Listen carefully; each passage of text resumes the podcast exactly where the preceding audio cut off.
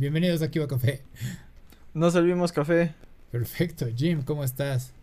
Bien, ¿y tú? Bien, enfrentamos unas dificultades técnicas muy extrañas. Todo se juntó, güey. Mi cámara con la que confío acaba de fallar y tengo que usar otro software y se ve todo cortado, pero ya que eh, cosas de la vida. Este, pero pues bueno, lo hemos medio solucionado y aquí estamos. Así es. Ese es el punto, encontrar siempre una solución para enfrentar los problemas de la vida, güey. Y, y, con eso vamos a saltar a el cambio climático que hemos estado enfrentando, en, especialmente en Texas, güey. Nomás se puso bien loco todo esto. ¿Has tenido cortes de electricidad? Sí, por las tardes del lunes y el martes, si no me equivoco. Creo que yo igual también en esos días. Este sí estuvo cañón, fueron de una hora, estuvo eh, sorprendió porque sí fue como que qué onda, qué pasó, qué qué qué raro, ¿no? Normalmente no habíamos visto algo así. Ya después llegaron todas las noticias de que ha habido una helada en Texas y pues todo se ha congelado y que las tuberías del gas y, y es así de ok.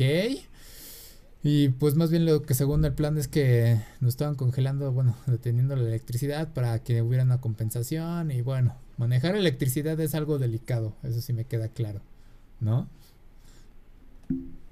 Pues es que entre las nevadas que, que como bien dices, este, limitaron el, el, el transporte del gas por las tuberías que se congelaron, eh, pues también era proporcional a que eh, en los estados del norte de México y del sur de Estados Unidos pues tenían eh, sus calentadores y su energía a máxima potencia, entonces el consumo era mayor, ese era el problema, que se juntaron ambas cosas, por eso este técnicamente limitaron, según esto, el, el, el abasto a, a, otros estados para que los que estaban congelados pudieran eh, suplir esas necesidades, pero en la época moderna, más allá de, de, de, los que necesitamos estar conectados, ya sea por trabajo o por ocio, pues hay gente que lo necesita por salud, y entonces eso es lo que complica todo el panorama. Sí, y más ahorita que está este pues este lo del virus y que necesitan más los respiradores, sí está sí estuvo grave, pero pues siempre me han dicho es que todos los hospitales tienen este un generador de emergencia y yo así de híjole, como que te quiero creer, pero no creo que todos los hospitales lo tengan o que qué tan fiable sea, ¿no? Pero supongamos que sí, eso no evita que muchos eh, eh, particulares uh -huh. eh, en, en, sus hogares necesiten tanques de tanques de oxígeno por diversas condiciones médicas.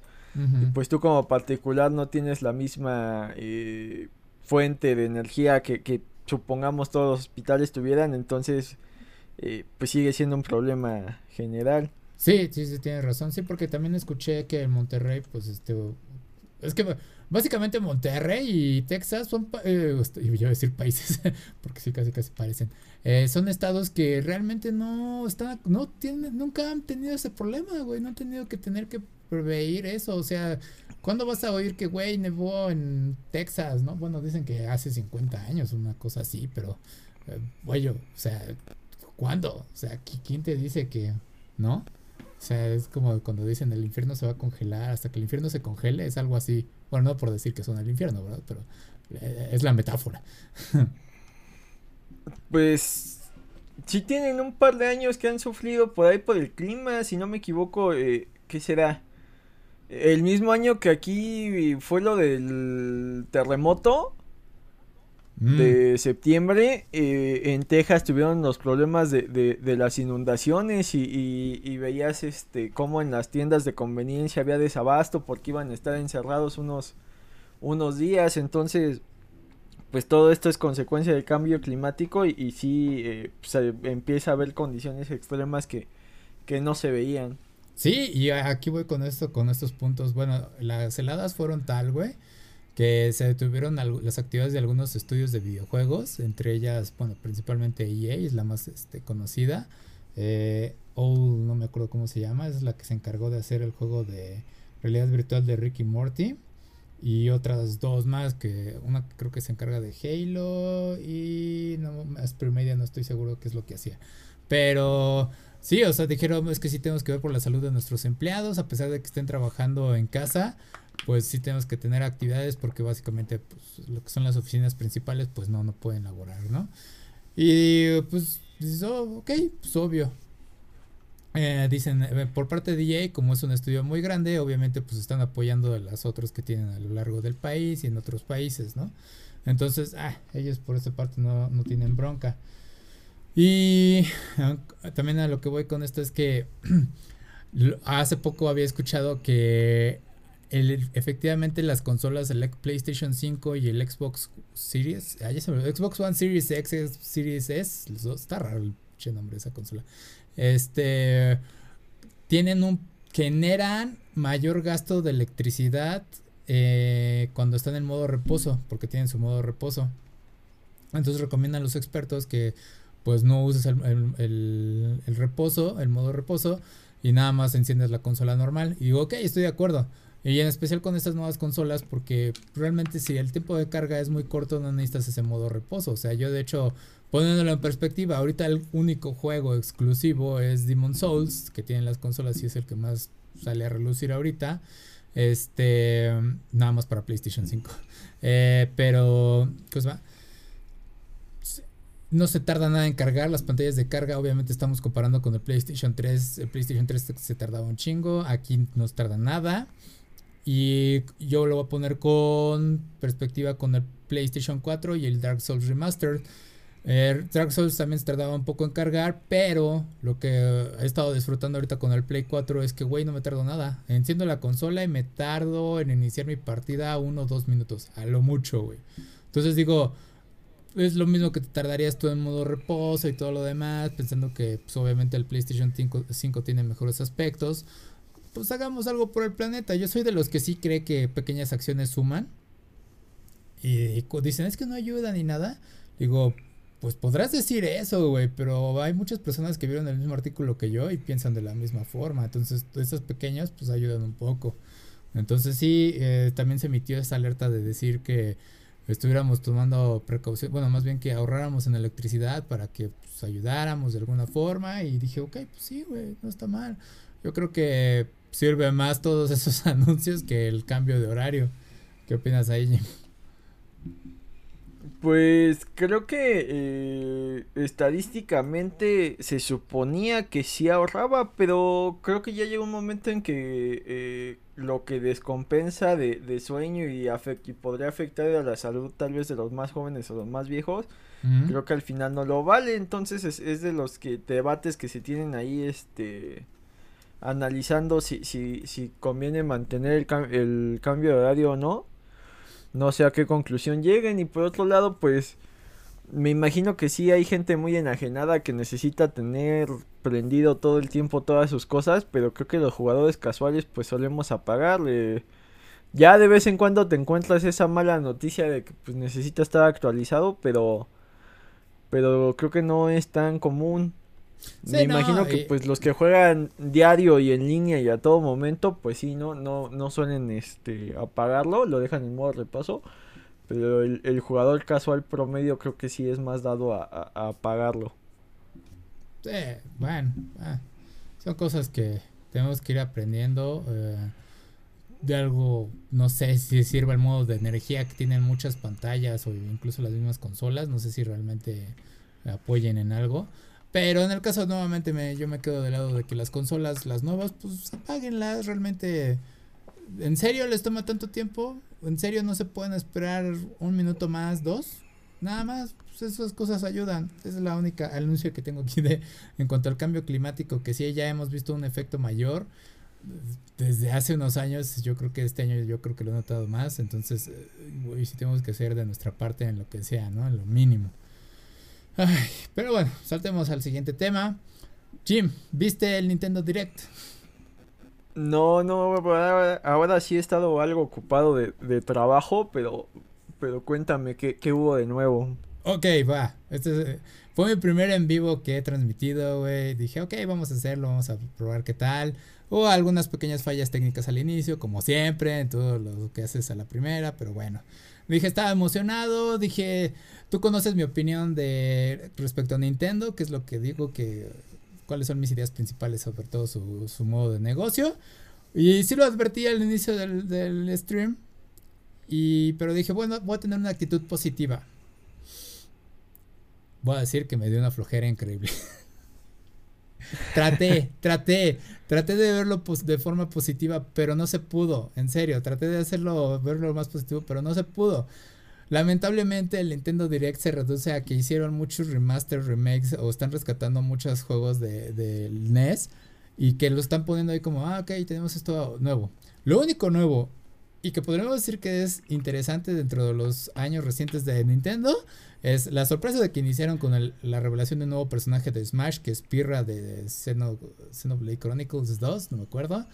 Este, y fue de, ah, ok. Eh, ok, Smash luego luego, repetimos lo mismo que los Game Awards, pero pues, lamentablemente no es Sephiroth, ¿no? O sea, ya Sephiroth se llevó esto al baile. Ah, luego tenemos Splatoon 3, que fue un tráiler muy ameno. Nada más muestran como que nuevos eh, diseños o nuevos estilos para los squids y nuevas armas. Y por último, el anuncio que todos estábamos esperando era eh, Breath of the Wild, la, la, secuela. Y nos dijeron que, bueno, pues vamos a tener que, no tenemos nada listo, tenemos que dejarlo un tiempo más preparando. Y pues ya. Y fue como que, uh, ok. ahorita cubrimos más con eso. Eh, entonces, ay, güey. Juro que lo intenté. Y creo que lo otro interesante para mí fueron RPGs ah, genéricos. Y si acaso lo más resaltante era el Triangle, no me acuerdo qué, que es como una secuela de Octopath Traveler o spin-off. Es de como que del mismo estilo. Y fue de, pues sí, se ve bonito, pero hasta ahí. Y pues ya, entonces, digo, todos se quejaron, todos fue de, güey, en serio, nada más tenías esto que presentar. Y sí, nada más agregaron otro que, DLC para el, ay, ¿cómo se llama? Breath of the Wild, el juego de peleas, bueno, el que acaba de salir, el... el Hidori Warriors. Ajá, pero el nuevo, el que es con el de Breath of the Wild, ya se me olvidó cómo se llama. Calamity Canon, algo así, no me acuerdo. Sí, algo así. Entonces, ni alcancé a leer qué agregaron, güey. Desde el DLC creo que nada más más armas y un personaje. Pero no, no alcancé a leer bien y fue de... Es de la importancia que le estás dando. Yo creo que es la secuela que va a estar, que ya acaba de cumplir hoy. Bueno, hoy 21, que habla de cumplir sus 35 aniversario. Y dice, ah, ok. ¿Qué opinas de esos Nintendo Direct Jim? Pues es complicado porque no puedes estar generando tanta expectativa en, cada anuncio. Hay unos que, rompen el internet y, hay otros que pasan desapercibidos, pero creo que es normal. Como compañía no puedes este tener eh, tanta tanta revelación tan seguido entonces este pues tendría que ver ahí la parte de, de mercadotecnia de Nintendo si lo sigue manteniendo como el gran evento o, este tipo de noticias pequeñas pues las lanza por separado y, solo hace Nintendo Direct cuando realmente hay un anuncio importante. Sí, porque como lo hemos dicho con Disney, más bien no es para nosotros, es como para los inversionistas. Pero yo creo que incluso a los inversionistas esto no les puede sorprender o nada más es como decir estamos trabajando en algo. Y dos, Creo que también esto revela cómo está la industria, eh, conectando con el tema que mencioné brevemente, es cuántos exclusivos hemos visto anunciados en todas las consolas. ¿Cuántos juegos nuevos vamos a estar viendo realmente? Nuevos, nuevos y digo eh, propiedades intelectuales nuevas. Eh, Breath of the Wild, la secuela era algo que se esperaba, no tuvimos noticias. Bayonetta 3 lo hablamos y pues ya básicamente no dijeron nada. Metroid Prime también, nada, nada y es otra de las franquicias fuertes de Nintendo. Ah, siguieron con, ¿cómo se llama? Animal Crossing, que bueno, ha estado ayudando a la gente emocionalmente, digo, se agradece. Nuevo DLC gratis con tema de Mario, estuvo muy bien, digo, creo que también se rescata. Pero no hemos visto ni siquiera de PlayStation ni de Xbox. Nada nuevo, ningún título. Y lo dije, Demon Souls es la única juego nuevo que han tenido estas consolas y es exclusivo de Play y es de... Eh, estamos yo creo que en un problema en el que ya no saben o no saben, quieren continuar explotando lo que son las gráficas y ya no saben con qué hacerlo o cómo hacerlo o no le está, más bien le está limitando el tipo de juego, porque me regreso al, al RPG que mencionaba el Triangle, no me acuerdo qué, de, de, bueno, secuela de Octopath Traveler. Si tú lo ves, es un juego que usa gráficas de 8 bits, los personajes, y en modelos 3D los escenarios. Se ve bonito. Y dices, ok, están explotando cosas dentro de los límites del Switch. Pero hasta ahí. Porque volteas a ver el. ¿Cómo se llama? Warriors. Samurai Warriors 5. Parece un juego rescatado del PlayStation 2. El nuevo de Monster Hunter, o no sé si es nuevo, eh, también parece rescatado como de PlayStation 2. Juegos que fueron adaptados para el Switch. Es así de. ¿Es esto lo nuevo que tienes que ofrecer?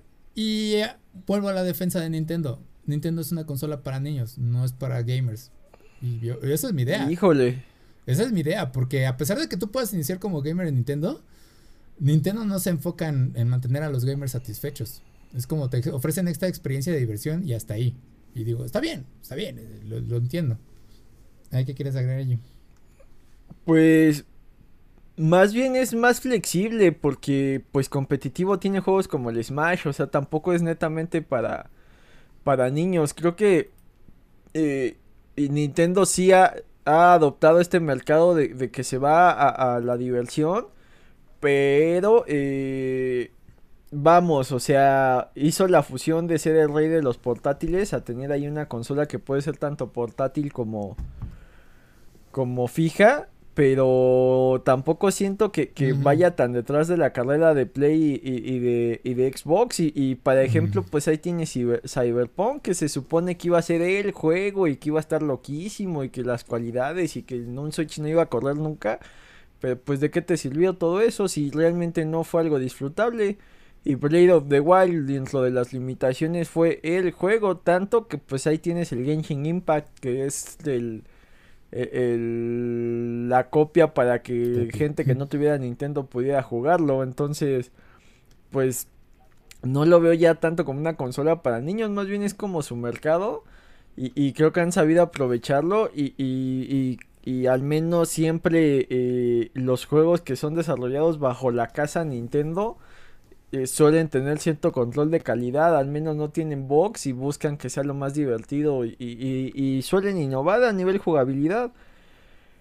Ya lo, complicado pues es que se ha aislado y, pues retomando, ¿no? Juegos como Cyberpunk pues no los puedes llevar allá y, más allá de, de, de, las exclusivas como un God of the War o un Halo pues tal vez un, un, Fallen Order o este tipo de juegos que te piden más capacidad, pues no los puedes llevar al Switch, pero eso no quiere decir que no tenga títulos interesantes o, que haya eh, juegos que, que compartan las tres consolas que, que, que no les... O sea, tal vez el, rendimiento no sea el mismo, pero pues sí son jugables. Sí, sí, o sea, digo, no, no digo que esté fuera de la competencia, sino que compite en su propio carril, por así decirlo. Eh, sí tiene algunos juegos que innovan, como dices, el Breath of the Wild se disfruta bastante, pero de ahí en fuera no hemos visto mucho. O sea, en este Nintendo Direct se anunció básicamente Ghost and Goblins, el remake y el del NES. y el NES, pero para el clásico, pero multiplayer. Y es así de, ok, anunciaste el mismo juego, mm, casi dos formatos distintos, casi. Y es así de, ok. Entonces, Digo, no, no es, o sea, no es tirarle tierra completamente a Nintendo. Como dije, ellos saben lo que hacen, tienen cosas entretenidas. Eh, sí, güey.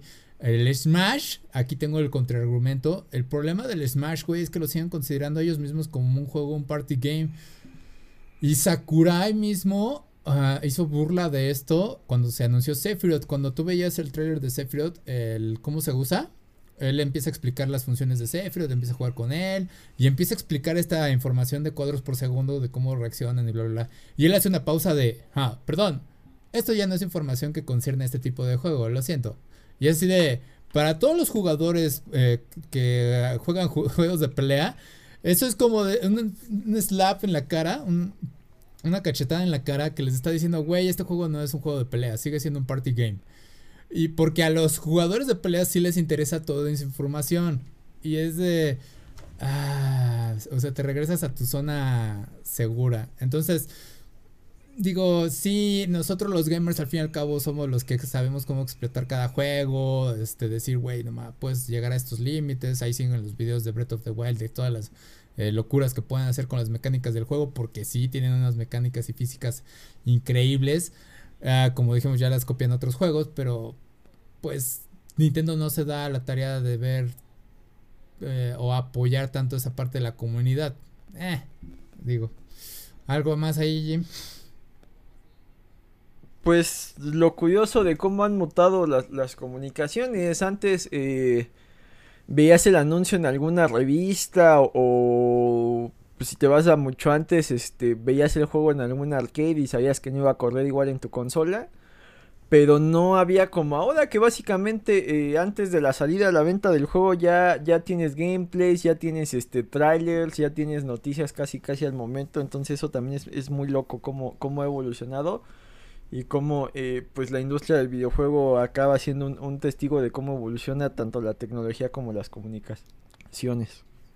Pues, ah, pero bueno, conectando con el otro tema, ya dijimos, lo mencionamos, hoy es el 35 aniversario de The Legend of Zelda, uno de los más grandes juegos de toda la comunidad gamer, a pesar de que sea Nintendo. Eh, ha establecido muchas este, mecánicas que conocemos en otros juegos. Eh, principalmente, yo me quedo siempre con el C-Targeting del Nintendo 64 con Ocarina of Time. Eso revolucionó cómo se tiene que jugar en 3D. Eh, es una de las franquicias más queridas de todo el mundo, es como Pokémon. Bueno, está por detrás de Pokémon y de Mario. Es como de los tres grandes de Nintendo. Ah, y güey, pues lamentablemente no tuvimos el anuncio, como decíamos, de la secuela de Breath of the Wild. Sin embargo, nos están dando el remake o remaster de Skyward Sword, rescatado del Wii.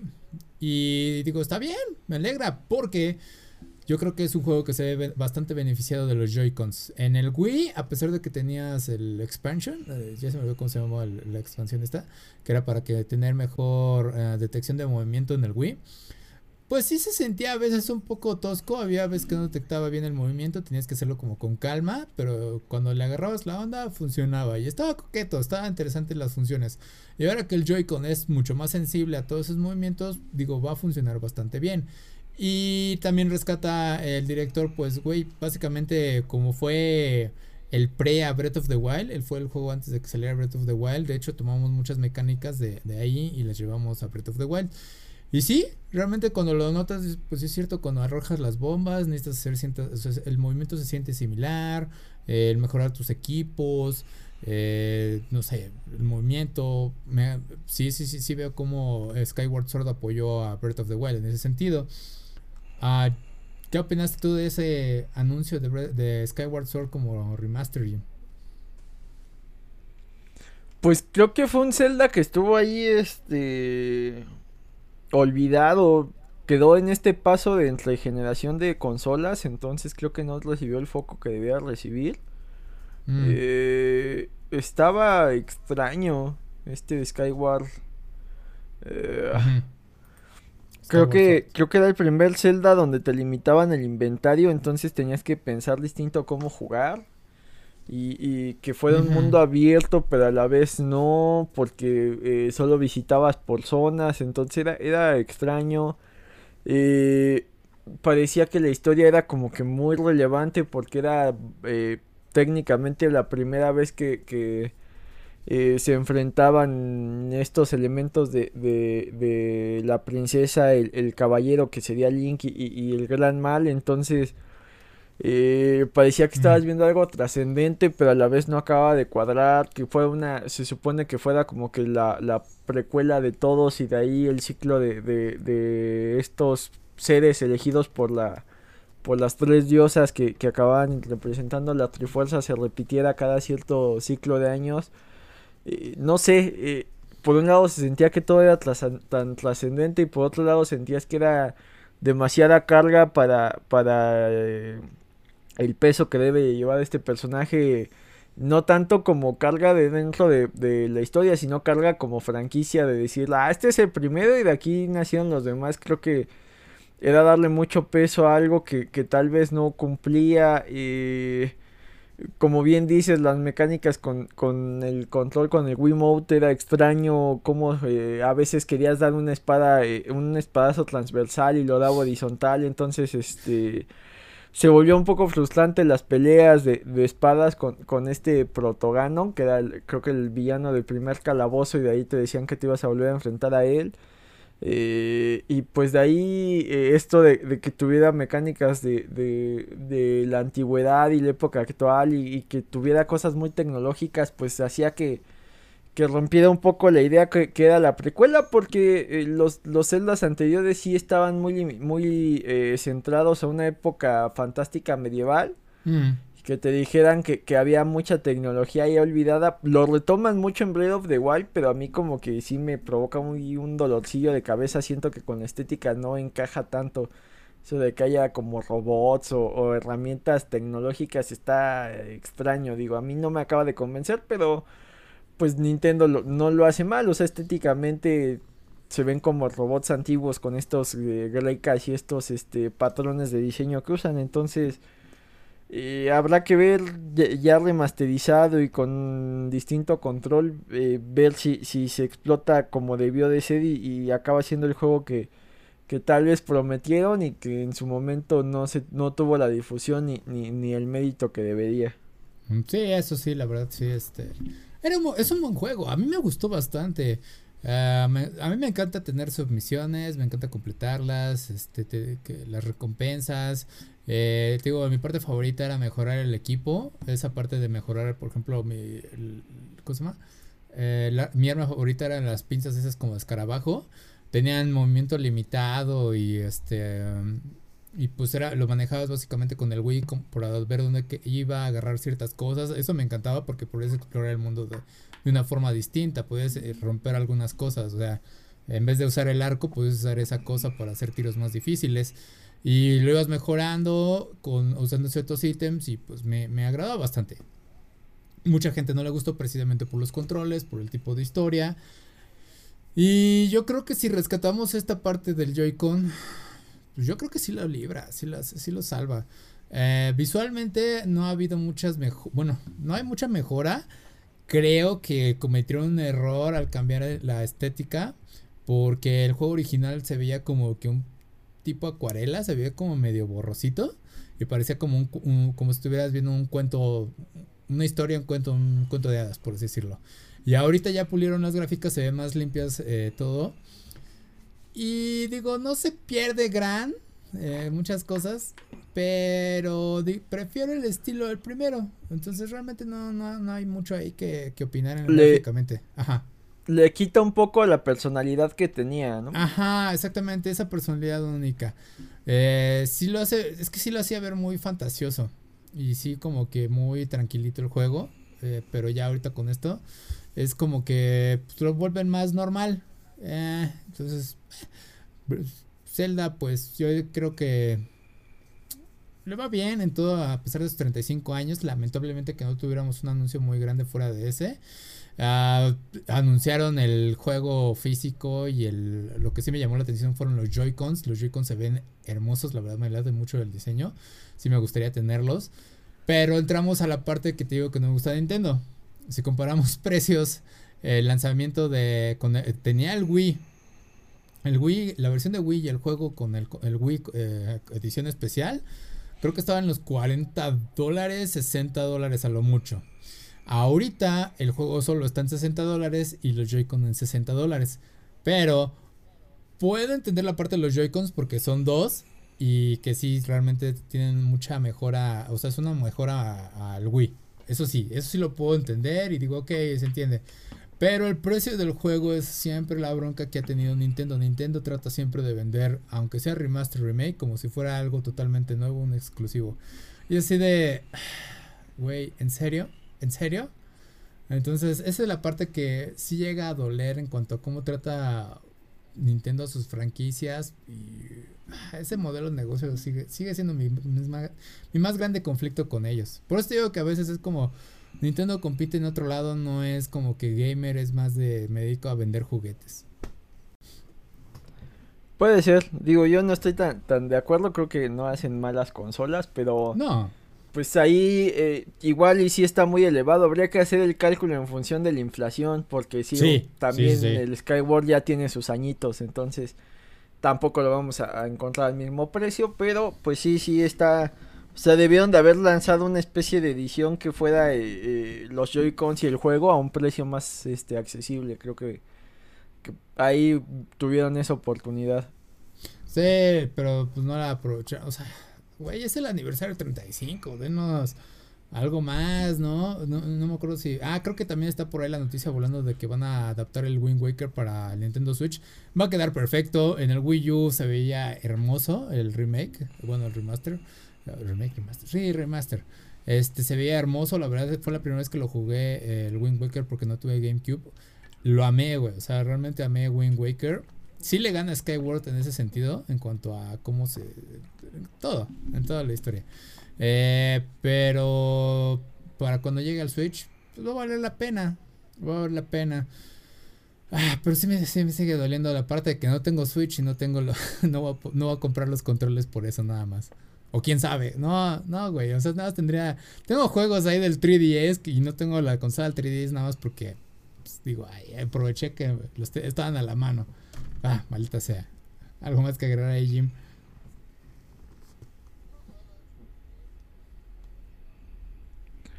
Pues habrá que ver si hay alguna sorpresa por ahí perdida, algún este...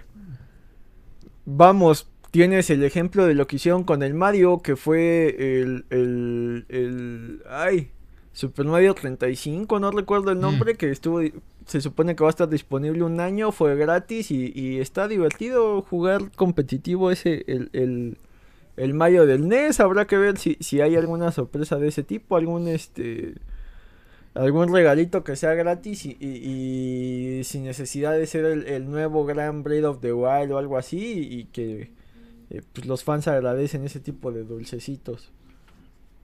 Sí, sí, la verdad es que sí. Quién sabe, ya veremos qué está viendo, pero en lo general yo sí sigo amando a Zelda, aprecio mucho de la mercancía, muchos de los diseños que han hecho. Eh, personajes, pues normalmente te quedas con Zelda, Ganondorf y Link. Pero fuera de ahí, pues favoritos. Aunque a muchos les hartaba Fi, hablando de Skyward Sword, que es la como inteligencia artificial de la espada, extrañamente. Este, a mí sí me agradó, me agradó eh, como, como compañera y todo lo demás. Creo que el mejor compañero que ha tenido Link es, es esta... Ay, ¿cómo se llamaba la de Twilight Princess? ¿Mifa? No, no, Mifa es de... ¿Midna? Midna, ay, se parecen. Midna es uno de los mejores compañeros porque tiene personalidad, a diferencia de Navi. Navi sí era, tenía actitud al inicio, pero nada más se volvió asistente de repente. Fi, pues era una inteligencia artificial. oh, te salió muy bien. Este. Sí, eh, Fi, pues era una inteligencia artificial. Al final le desarrollaron un poquito de personalidad. Uh, Midna era sassy, era como que muy coqueta acá, castrosa. Era muy, muy, muy compañera. Y Tattle de mayores más, pues era Navi, pero pues nada más, o sea, sí tenía un poquito más de historia, pero hasta ahí. No sé ahí qué compañero te haya gustado en, Zelda o qué te haya agradado de la franquicia. Pues eh, creo que el, que tiene calificaciones perfectas es el, el Ocarina. Mm. Y, pues estaba más centrado en Link y era este salto al 3D y, y cómo la aventura se podía ver ahí más impresionante. Eh, el Twilight creo que es el que más me gusta a mí porque fue el primero que jugué ya eh, eh, con conocimiento de causa y con calma y demás. Y, y esta oportunidad de jugar como lobo le daba un pequeño bonus. Y aparte creo que era el primero donde aprovechando lo del, lo del Wii podías manejar la espada de forma distinta y tenía ahí unos movimientos a la Prince of Persia que brincaba detrás de los este ah, rivales y hacía unos trucos ahí eh, eh, muy locos y creo que ya no lo aprovechaban en distintas franquicias. Creo que fue como que la, el, gran este golpe que recibió el Skyward que no tenía esas este, habilidades que ya tenías en, el, en el Twilight y, y, que pues la modalidad de lobo pues sumaba y acá la modalidad que hicieron que era de montar en, en estas aves raras, este, pues creo que acababa siendo un poco más tediosa que divertida, estaba extraña eso de las carreras y demás, o sea, eh, te o sea, si bien la idea era que agregara, pues te rompió un poco el ritmo del juego y aparte, eh, pues hacía tedioso tener que llegar desde el punto A al punto B usando el, eh, esta ave, eh, de a través de las nubes creo que lo hacía un poco cansado. O sea, ahí debió haber habido una especie de fast travel o algo así, porque no sé, eso como que más que sumar restaba, habrá que ver en esta remasterización si, si, si lo hacen un poco más ameno. Pero sí creo que el Twilight era como que mi favorito y además creo que, si no me equivoco, es el primero donde... Donde... Eh, Zelda como tal, más que... O sea, si bien en el Ocarina pues tenían esto de, de, que estuvo con los Sheikas y demás. Mm. Pues no pasa de ser un, una nota ahí, pero ya en este, en, Twilight y esta pelea con Ganondorf donde ella te acompaña dentro de, e, en el caballo y arrojando las flechas, pues le daba un un papel ya no tan este pasivo, era, era parte de, eh, vital para derrotar a Ganondorf, eso sumaba mucho. Y ahí una nota, pues creo que el Between Worlds también fue un, gran juego del último que sacaron para el, el, el 3DS. Y, era muy muy buen juego, rescatando un poco el espíritu de los de Super Nintendo y a la vez teniendo personalidad propia. Creo que eh, lo hace mucho mejor que la remasterización que sacaron para, para Wii de, Digo, para Switch del. Ay. Era uno de Game Boy. Donde es en ah, una isla y ah, hay un. Este, Awakening. el Awakening. El, Between Worlds es un gran juego. El Awakening solo es un port. Sí, sí, el port al precio completo, pero bueno.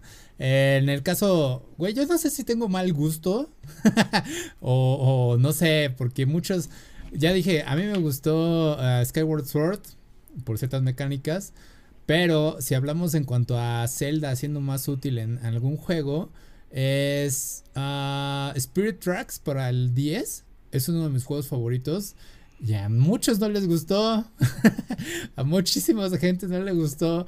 Eh, no me acuerdo cuáles eran los motivos, pero básicamente en Spirit Tracks lo que estaba interesante es que en vez de que tuvieras el bote de Phantom Hourglass, que era como continuación de Wind Waker, Aquí eran trenes, pero tenías que usar las vías de, tren. Y creo que esa parte de limitar al jugador era lo que a muchos no les gustó.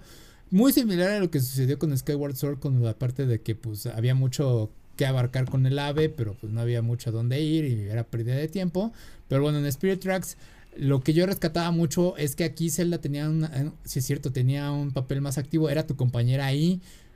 Y sí es cierto, creo que también es uno de mis compañeros favoritos. Yo creo que sería Midnight y Zelda de Spirit Tracks. Porque en este caso ah, te acompañaba de, de forma espiritual literal. Esta celda, por la historia, se volvió como un espíritu. Y sus habilidades era básicamente poseer unas armaduras de unos. Ay, se me olvidó cómo se llaman los, soldados. Los talfos, creo. Este. Y te, te, ayudaba a completar ciertas partes de nivel. Y tenía diálogos que decían: Ah, oye, Link, ¿qué es lo que está haciendo? Oye, ¿cómo le hacemos? ¿Cómo hay que salvar esto? Bla, bla, bla. Entonces, sí era más activo el rol de, de Zelda desde el inicio. Siempre estaba contigo. Por eso es que me gustó mucho Spirit Tracks, y, pero pues a la gente no le gustó. Y son cosas de, bueno, pues gustos. Pero si he de nombrar mi Zelda favorito, perro. Yo creo que también me quedo con Twilight Princess porque sí es como que esa combinación entre lo que era como la combinación de lo maduro que tenía Ocarina y pues la parte de aventura que tiene en general todo el juego. Tenía personajes bastante coquetos. Sí hay diseños muy raros, la verdad sí llego a algunos como que sí están... Eh, ¿Qué es esto? Pero bueno. Este, pero sí, yo creo que me quedo con... Ah, es que, güey, Breath of the Wild. Es que Breath of the Wild hay cosas, pero... Nah, yo creo que de Twilight Princess y Breath of the Wild se queda muy pegado. Porque sí, Breath of the Wild fue un acierto muy, muy, muy grande. ¿Algo más que agregar? Es que... Creo que Breath of the Wild en jugabilidad creo que es el mejor, pero en historia está muy corto. O sea, no, no siento que tenga la... O sea, eh, como juego está muy bueno y si eres un clavado de los juegos de, de querer desbloquear todo y, de, obtener todo y, demás, es, un gran juego. Si, si eres más casual y solo vas por eh, el típico de, de, vencer a Ganondorf y se acabó, creo que... Eh, si bien la experiencia de juego es muy buena, la historia está muy limitada. Tendrías que, dedicarle muchas horas para descubrir las cosas del juego y, y, le falta por ahí momentillos eh, en el Twilight. No sé si recuerdes cuando llegas a con los Gandons, esa escena de, que vas en caballo y demás. Pues es bastante épica, por ah, ejemplo. Eh, ese tipo de, revelaciones, ¿no? Eh, te digo, el el Between Worlds, si bien pues no, no te da tanto el, 3DS para las cinemáticas, la, la, gran revelación del gran mal pues estaba bastante interesante. Eh, el mismo Twilight tiene esa revelación de que si era Ganondorf, pero no era Ganondorf. Eh, pues está curiosona, entonces creo que al Breath of the Wild le faltan esos momentos de, de, de revelaciones o de, o de grandes historias que, que se supone te, te, lo van a contar en el Hidule Warriors, pero a mí esa mecánica de, de, de Hidule Warriors realmente no me gusta. Jugué el de, el de 3DS, pero, pero no me acabó de convencer. Mm. Ok, el de... Ay, el Hidule Warriors Calamity, no, no me acuerdo cómo, cómo se llama. Sí, se me escapa el subtítulo, pero bueno. Este, dicen que es muy bueno. De hecho, la, la bronca, o sea, es tan bueno que llega a chocar con Breath of the Wild porque dicen, güey, ¿por qué aquí en, en el Hero Warriors Link puede lanzar como 80 bombas al mismo tiempo y matar miles de enemigos y te vas a Breath of the Wild y es una bomba? Y es así de, ah, porque ese choque de limitación de habilidades es como que lo que dicen, ay, güey, pues, está bien, entiendo por qué, pero sí es como de. Uh, rompes un poquito la ilusión que creaste con Breath of the Wild. O sea, me estás diciendo básicamente que el link está muy limitado. Pero bueno. Uh, lo que iba a agregar también ahí es que. Como lo dijiste, Breath of the Wild es. Si lo. es lo más directo que puede ser. Es. Si siempre ha sido. Uh, rescata a la princesa de Ganon. Breath of the Wild es eso. Si sabes cómo puedes acabarlo en 20 minutos el juego y es eso. Rescata a la princesa, mata a Ganon. Listo, acabamos el juego. Y sí, cuando lo explicas así es como, ah, le quitas un poco de mérito a Breath of the Wild, pero ah, son cosas que suceden. Es que, es que arranca muy bien esto de, que el espíritu del rey y demás, o sea, parece que vas a ver la gran historia. Y luego, pues cada una de las bestias es la misma historia, el flashback de, de quién estaba en, en tu época ayudándote eh, tal vez encuentras a alguien actual que sería su símil. Y ya. Ya. No, no hay grandes cambios, grandes revelaciones, que por ahí alguien te estuviera ayudando y luego te dijera, no, es que siempre estuvo con Ganondorf, no sé, algún giro de tuerca, entonces narrativamente se me hace muy limitado, pero eh, la jugabilidad y las posibilidades y demás es una locura, el juego es una locura. Sí, sí, sí, pero pensando en esa parte de desarrollo de personajes, lo expandieron en Champions Ballad, el DLC de Brett. Este, y estaba muy bien, me agradaban las cinematics. Pero el punto es este, güey, tuvieron que expandir la historia de esos personajes a través de un DLC cuando comparando con eh, Ocarina of Time, pensando en los personajes secundarios o pensando en el mismo nivel de los personajes de que los campeones, el equivalente serían los sabios. Y los sabios, por ejemplo, Nayoru, que es como del Spirit Temple, la conoces cuando eres. ese de. La conoces que eres niño. Te dicen, ok, necesito que me apoyes porque necesito sacar el medallón, bla, bla, bla, porque estoy en contra de Ganon. Eh, y bueno, la secuestra, ¿no? avanzas en el tiempo y se vuelve como que tu enemiga. Y tienes una cierta conexión con ella. o sea, de alguna forma establece una relación con ella. Y ya cuando terminas el templo te dicen, bueno, güey, pues, o sea, bueno, chico, pues parecer eh, voy a ser el, la sabio de este templo y te voy a apoyar desde lejos. es de, no te conocí en tiempo, vamos a decir que fueron como 5 minutos en todas las escenas. Sin embargo, establecer una relación entre Link y ella. Y también lo mismo sucede con Impa, ni se diga con Saria. Saria es la amiga de la infancia. Y es cuando te dicen, güey, hay problemas en el bosque, es de, güey, tengo que ir a ayudar a Saria. O sea, aunque también fueron cinco minutos de que, hey Link, eh, pues tenemos que despedirnos porque pues yo no puedo salir del bosque y pues hay una despedida triste porque te dejan la escena ahí colgando.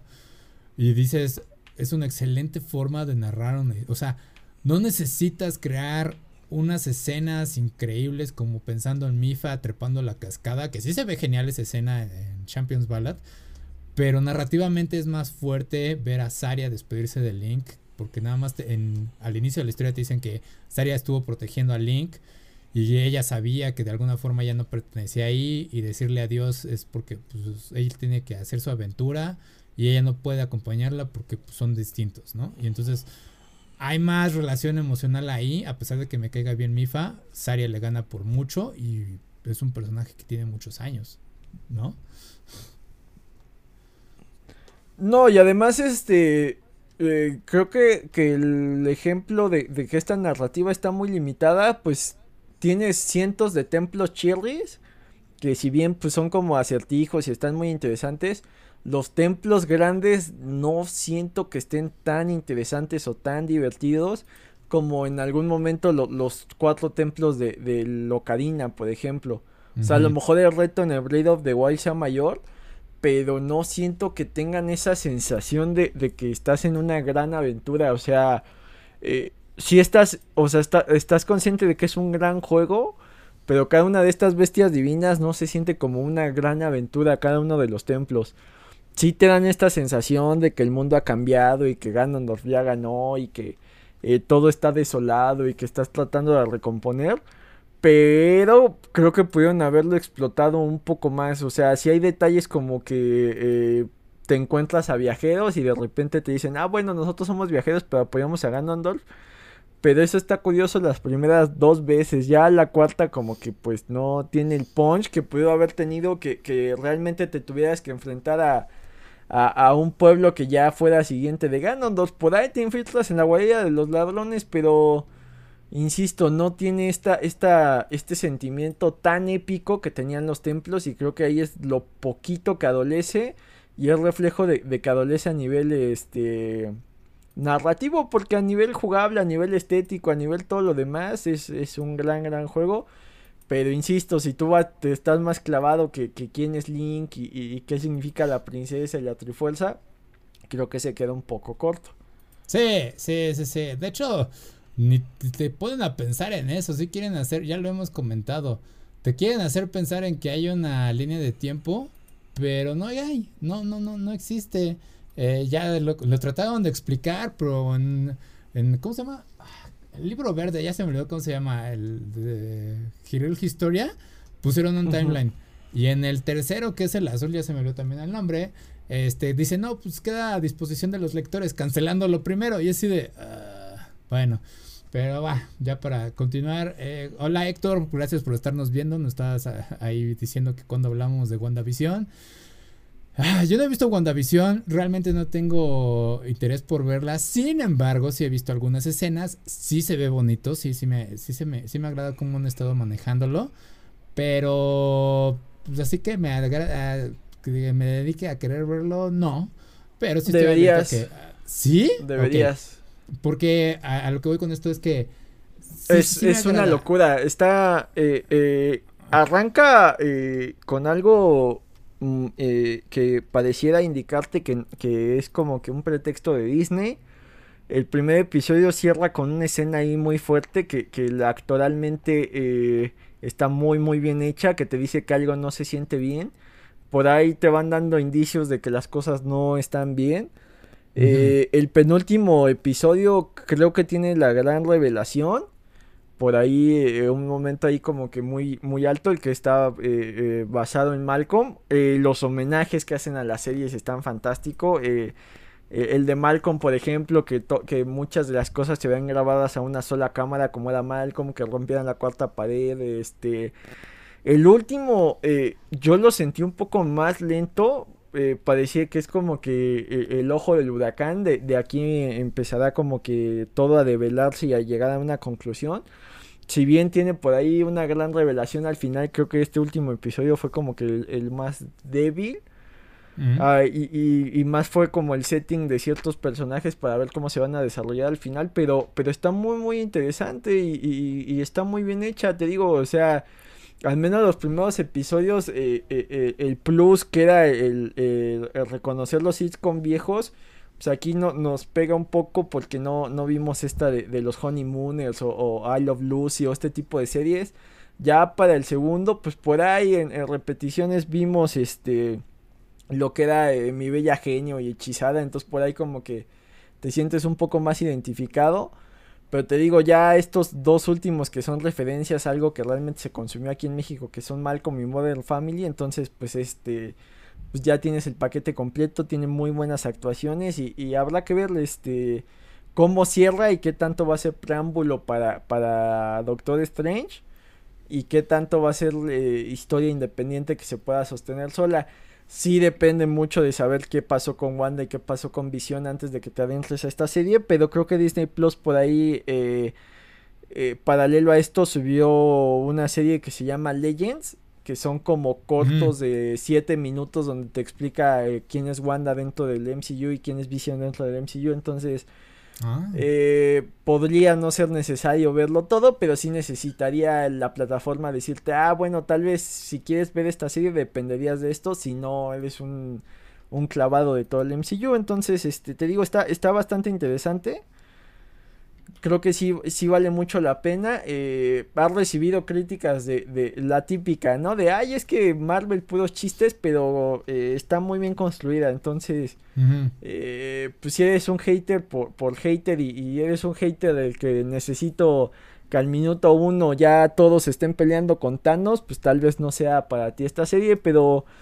si quieres ver algo distinto y dedicarle ahí unos minutillos, está, está bastante interesante. Sí, te creo. Eh, te digo, en mi caso, el problema es, yo no soy fan de, Marvel tan así, porque cuando acabó el, bueno, la primera parte del MCU, fue de, ok, tuvo un buen final, aquí quedamos, pues ya. Veo todos los anuncios de series y veo así de, güey, Disney queriendo explotar hasta más no poder su franquicia, ok, WandaVision, ah, no, como ya lo mencioné, me interesaba mucho esa parte de cómo están grabando todo, el sitcom. Y sí, sí ves todos los este, clichés de que manejaba, ¿no? Que las risas, que incluso se armaron para grabar en vivo la primera parte del, del WandaVision. Este, ya empiezan a meter la parte creepy de toda la historia, de qué onda con Visión, o sea, de por qué carajo está. O sea, sí tengo la idea de qué está sucediendo, ¿no? Ah, sí se ve, sí puedo imaginarme cómo va a llegar Doctor Strange, quién sabe, luego tienen ciertos cambios. Sí veo la piel, por ejemplo, con este Wan, el agente Wan, el que hace el truco de magia. Justamente. Con Jimmy, Jimmy Wong. Jimmy Wong. Entonces acabo de ver justamente el clip de que, ah, es que esto está relacionado con Ant-Man 2, porque es cuando uh, Ant-Man le enseña el truco de magia. Y le dice, güey, ¿cómo hiciste eso? Y en la misma película como que lo ves practicando y ahora llega aquí y, ja, soy yo. ¿No? Y enseña su carta. Y dice, ok, ok, bonito detalle, sí, sí, sí. Es no, además, un segundo, ¿no? Pero eh, vale. Ajá. Jimmy Wong dentro de los cómics sí es un personaje importante ahí entre la gente de Shield y que tenía su propia mm. eh, división que eran los agentes de Atlas, entonces este eh, es más allá del agente genérico, o sea, sí, sí, mm. de estos personajes que tienen relevancia y personalidad dentro de, del universo 616 que sería el universo de los cómics. Ok, y la otra que sí me llama la atención, la, la razón por la que me llama la atención, es esta actriz, ay, se me olvidó el nombre de ella, la que es está monitoreando a WandaVision, la que justamente conecta es todo. Kat Dennings, si no me equivoco, y su personaje es Darcy. La amo porque había una serie, ay, no me acuerdo cómo se llamaba, que eran meseras, ella era como que la, la pobre, bueno, la que era de la La de Two Broke Girls, Ajá. que bien podría ser serie o título de una película para adultos. Sí, eh, hija. Entonces me agradaba mucho su actuación ahí, o sea, tenía esa parte de sassy. Y luego la ves acá en Thor Ragnarok, que es no, Thor 2, se me olvidó cómo se llama. Este No, salió desde la primera y, en Dark World. Ah, ajá, sí, cierto. Pero Dark World fue como que más porque se me quedó grabado e hicieron este meme genial que casi no se usa ese meme, pero decirle Mew Mew a, a Journey es como decir, ¿cómo se dice? Bueno, es Mew Mew y sale volando y, ah, Mew Mew. y ah, se me quedó grabado. Amé ese personaje, por eso es la única razón también por la que podría ver WandaVision. Este, digo, me encanta, eh, me encanta ella como actriz, a pesar de que no, no he visto muchos pues, trabajos. Ajá. Eh, dentro de las dos de Thor, pues era un poco el comic relief, pero pues no olvidemos que era el asistente de una astrofísica, que en este caso era Jane Foster, y acá ya, ya está mm. más en, su papel de, de, científica, pero manteniendo ciertos este, rasgos de su personalidad, que es más este, eh, graciosa, entonces pues es un personaje interesante, pero eh, las actuaciones de Paul Bettany como Vision y, de, esta Elizabeth Olsen como, como Wanda creo que mantienen eh, la serie por sí solas. Eh, todo, mucho del peso está sobre Wanda y estas emociones encontradas lo hacen muy muy bien. Y, habrá que ver qué, qué, depara el futuro del MCU. Ya ves que, que, que los cómics nunca terminan. Sí, y sí, sí. Y sí, hablando de visión, sí, excelente actuación de él. O sea, sí he visto, digo, los cortos. la interpretación que tiene que hacer para distintos sitcoms es de me encantó, creo que la parte del está borracho como mago, lo vi. Cuando está borracho dije, güey, actuó muy bien este tipo, o sea, muy, muy bien. Luego la saltas al clip de, bueno, ya sería hacer spoiler, pero cuando trata de salir, nada más lo dejaría así. Este, si es así de Güey, sí me da un poquito de. O sea, sí es como cambiamos muy cañón la intensidad de lo que está sucediendo en toda la historia. Bueno, es la escritura más que, nada, ¿no? Pero eh, que él lo esté interpretando de esa forma, mm, me queda. O sea, qué buen actor es. Sí le hacía falta mucho este protagonista a, Visión, porque Visión nada más lo conocimos como, hey, eh, soy la fusión de la, de la EA de, de Tony y de esta cosa, de la gema y luego, ajá, vengo a salvar y tengo un romance con Wanda. Y bueno, peleemos. Y dice, ok. Y entonces ahorita ya verlo un poquito más expandido es de, güey, sí, sí en esa expansión con visión. Eh, no lo conozco bien como personaje, pero siempre me agradezco cuando expanden la personalidad de un personaje y no te lo hacen ver como nada más una dimensión. Entonces sí, muchas felicidades para también Elizabeth Olsen, también su actuación como Wanda. Eh, muy buena. O sea, estarse adaptando a los distintos sitcoms en poco tiempo no es fácil. Y también llevando una historia seria como es lo que tiene detrás Wanda, eh, es más trabajo de lo que pueden pensar unos. Entonces yo espero que reciban su propia, o sea, que sí reciban una buena eh, cantidad económica por todo este trabajo. ¿Algo más hay que agregar, Jim? Pues que le den una oportunidad, digo, el modelo de, Disney está extraño, esto de que sean eh, estrenos semanales cuando ya estábamos acostumbrados a, a, vernos este los maratones, eh, serie que estrena Netflix o Amazon, por ejemplo, es, es, muy raro que sea semanal. Creo que lo hicieron un poco con The Voice. Entiendo por qué lo hacen, ¿no? Porque muchos dirían, bueno, ya está de Mandalorian, acabé de ver de Mandalorian, cancelo la suscripción, pero pues ya con eso te obligan a que cada semana veas WandaVision y, creo que terminando WandaVision eh, inmediatamente el estreno que se da semanal va a ser Falcon and the Winter Soldier, entonces su modelo de negocio pues te obliga a estar ahí atado a estar viendo los estrenos. Esperemos que mantengan esto de que los estrenos que tal vez en Estados Unidos cobren aquí sean gratis como Mulan o, Soul. Mm. Entonces pues, el, precio creo que, que seguirá siendo relativamente justo para el contenido que tienen. Bueno, está bien. Bueno, para cerrar, Jim, próxima semana cumplimos un año con Akiva Café y tenemos un evento especial preparándose. Es un giveaway, un giveaway de un Funko Pop de Tokoyami de My Hero Academia. Ah, las bases son muy simples y creo que están muy claras. Es una, la más importante, residir aquí en México. Dos, necesitamos que le den like a bueno, que se suscriban primero en YouTube eh, a Kiva Players, que alcancemos los 250 suscriptores para hacer el, giveaway, nada más necesitamos alcanzar eso, que le den like a Fanslayer y a Comics vs Charros, también para que alcancemos los 250 likes al menos en esas dos páginas. Y eso sería básicamente todo lo que se necesitará. Ah, tomar una captura de que del video en el que estoy mencionando todas estas bases, que lo están compartiendo y que la pongan esa, ese, en ese mismo video, publiquen ahí que lo, están compartiendo y qué es lo que les gustaría que estuviéramos hablando aquí en Akiva Café. Si quieren que cambiemos algún tema, que hagamos más dinámicas, no sé. Ahí queremos saber sus opiniones, ¿va? Entonces, eso tiene fecha límite hasta el 28 de febrero, o sea, al final del mes. Eh, estaremos diciendo quién es el ganador. Bueno, si llegamos a la meta, estaremos viendo qué sucede, ¿vale? Ah, ¿Algo más que quieras añadir, Jim?